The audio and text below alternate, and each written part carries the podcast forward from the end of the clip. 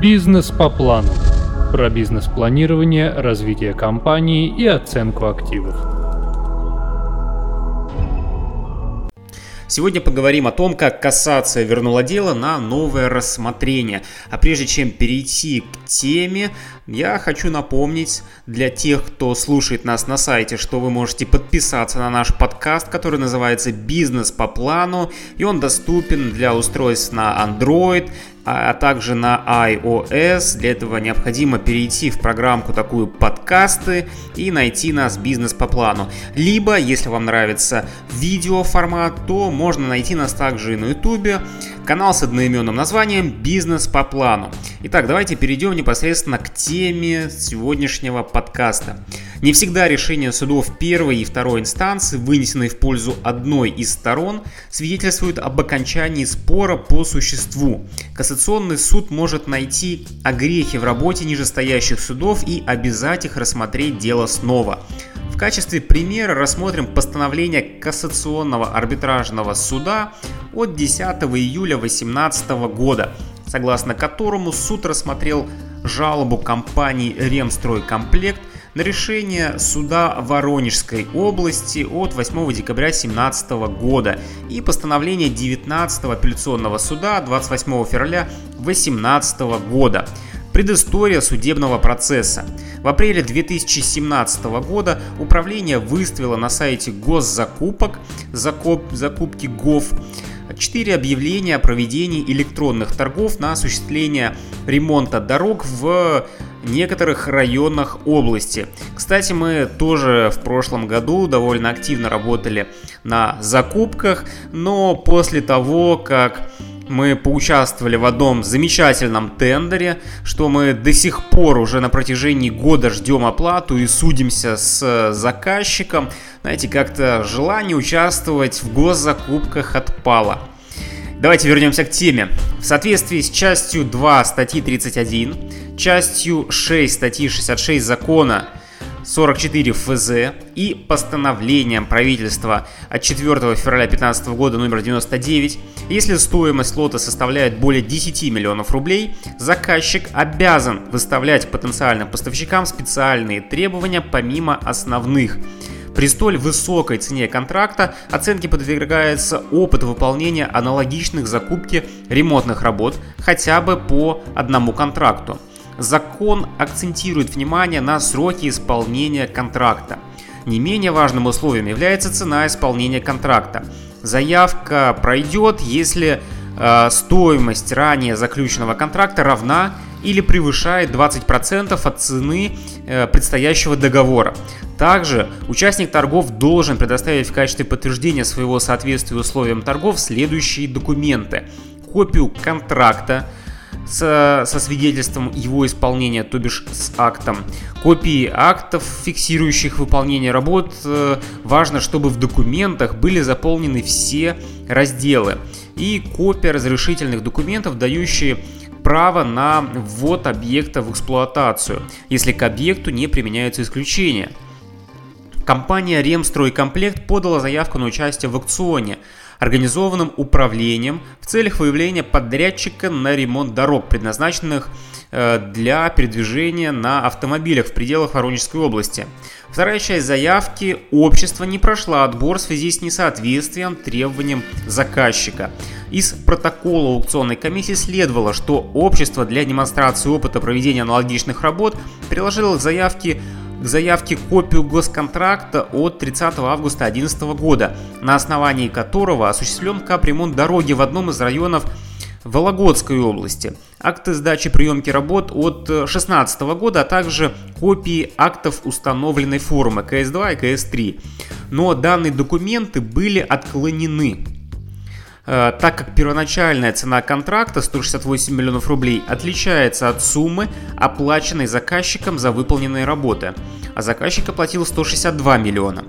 Каких-либо соглашений об уменьшении договорной цены общество не приложило, поэтому комиссия решила, что участникам не была исполнена часть работ.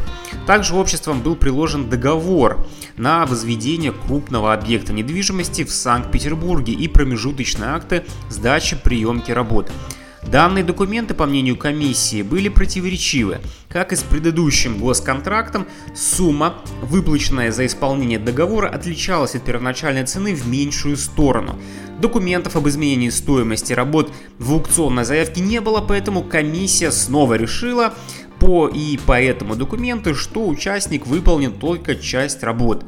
Вторая составляющая заявки была отклонена заказчиком и госконтракт заключен с другим участником. Компания обжаловала действия заказчика в УФАС по Воронежской области. Заявитель считал, что его права были грубо нарушены. Комиссия, по его мнению, неправомерно допустила вторую составляющую заявки к рассмотрению по причине несоответствия общества специальным требованиям аукциона. Антимонопольная служба, изучив доводы общества и пояснения аукционной комиссии, признала правоту за заказчиком, а заявления общества безосновательными. Тогда Ремстройкомплект направила иск в суд. Ответчиками по делу выступали заказчик, то есть управление по регулированию контрактной системы в сфере закупок, уполномоченное лицо заказчика, Департамент транспорта и автомобильных дорог и УФАС Воронежской области. Общество требовало принять его доводы и вынести соответствующее решение. Заявитель просил вынести решение в его пользу по трем основаниям. Первое. Признать действия членов комиссии неправомерными.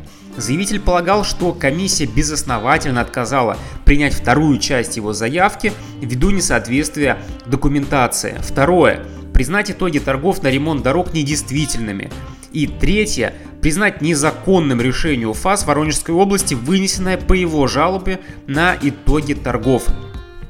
Первая и вторая инстанции посчитали доказанным факт нарушения требований аукционной документации со стороны ответчика и отказали ему в иске. Общество не смирилось с судебными выводами и подготовило жалобу в кассацию на вынесенные судами решения. В жалобе высказывалось несогласие с выводами судов, а именно – Заявитель полагал, что указание в аукционной документации на дополнительные требования к участникам закупки не требовалось, так как ремонтные работы не носили капитальный характер. Общество настаивало на соответствии его документов требованиям аукциона. Утверждало, что предоставленные им документы, то есть государственный контракт от 2011 года и договор от 2013 года и акты приемки выполненных работ подтверждали выполнение им взятых на себя обязательств в прошлом и наличие необходимой квалификации. В ходе рассмотрения дела представитель общества пояснил, что отличия в цене контракта и размере суммы, полученной по итогам его исполнения, связаны с возникшей экономией в ходе работы вследствие допущенной заказчиком технической ошибки при формировании документа – в судебном процессе требования были скорректированы. Общество отказалось от довода, касающегося незаконности выставления дополнительных условий к участникам закупки. Осталась основная цель судебной тяжбы – возврат в сумму обеспечения заявки, которую департаментом до сих пор удерживалась.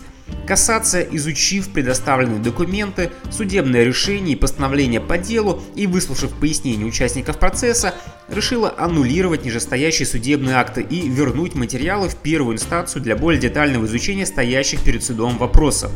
Нормативное обоснование – Суд опирался на следующие правовые нормы. Из части 1 статьи 69 закона 44 следует, что аукционная комиссия, рассматривая вторые части заявок, проверяет их на соответствие условиям документации.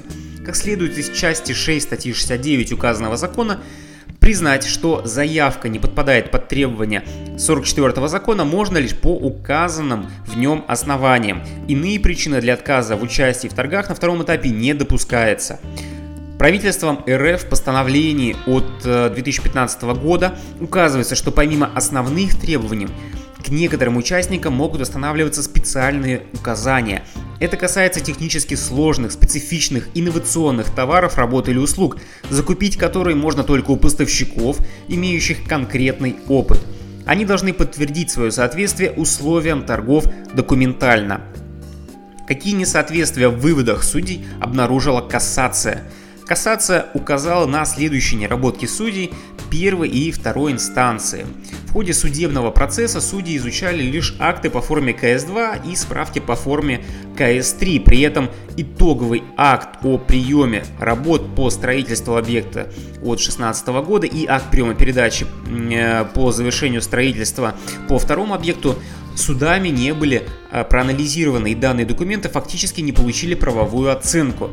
Кассация опиралась на позицию высших судов, нашедшую отражение в обзоре практики по разрешению строительных споров. Э, Президиума ВАС РФ от 2000 э, года, а также в определении э, от Верховного суда от 2015 года. Согласно данным документам, промежуточные акты о сдаче работ не являются единственно возможными доказательствами их исполнения. Более того, суд подтвердил, что закон 44 ФЗ не обязывает подтверждать факт выполнения работы исключительно на основании актов, поэтому суд предложил при новом рассмотрении детально изучить все документы, предоставленные в дело истцом. Суды первой и второй инстанции безосновательно пришли к выводу о невыполнении участникам аукциона госконтракта и договора ввиду того, что часть промежуточных актов содержит подпись должностных лиц подведомственного заказчику утверждения – Указанный вывод был сделан вопреки имеющимся в деле материалам, из которых было видно, что данное лицо уполномочено на подписание документов от имени заказчика до определенного времени, до 28 февраля 2013 года. Кроме того, суды не учли, что все акты имели печать заказчика. Судьи не исследовали довод истца разницы в цене договора от 2013 года из-за возникшей в ходе работы экономии и сделанной заказчиком технической ошибки в документах. Просьба о признании торгов несостоявшимися не прошла судебный анализ. В судебных выводах также нет решения по данному вопросу, следовательно, налицо наличие процессуального решения. Истинная цель обращения общества с иском не выявлена в ходе рассмотрения дела. Исходя из вышеизложенного, с учетом правил части 1 статьи 288 АПК РФ, единственным вариантом по данному делу являлось принятие решения, отменяющего ранее принятые акты, и передача дела вновь на рассмотрение суда первой инстанции.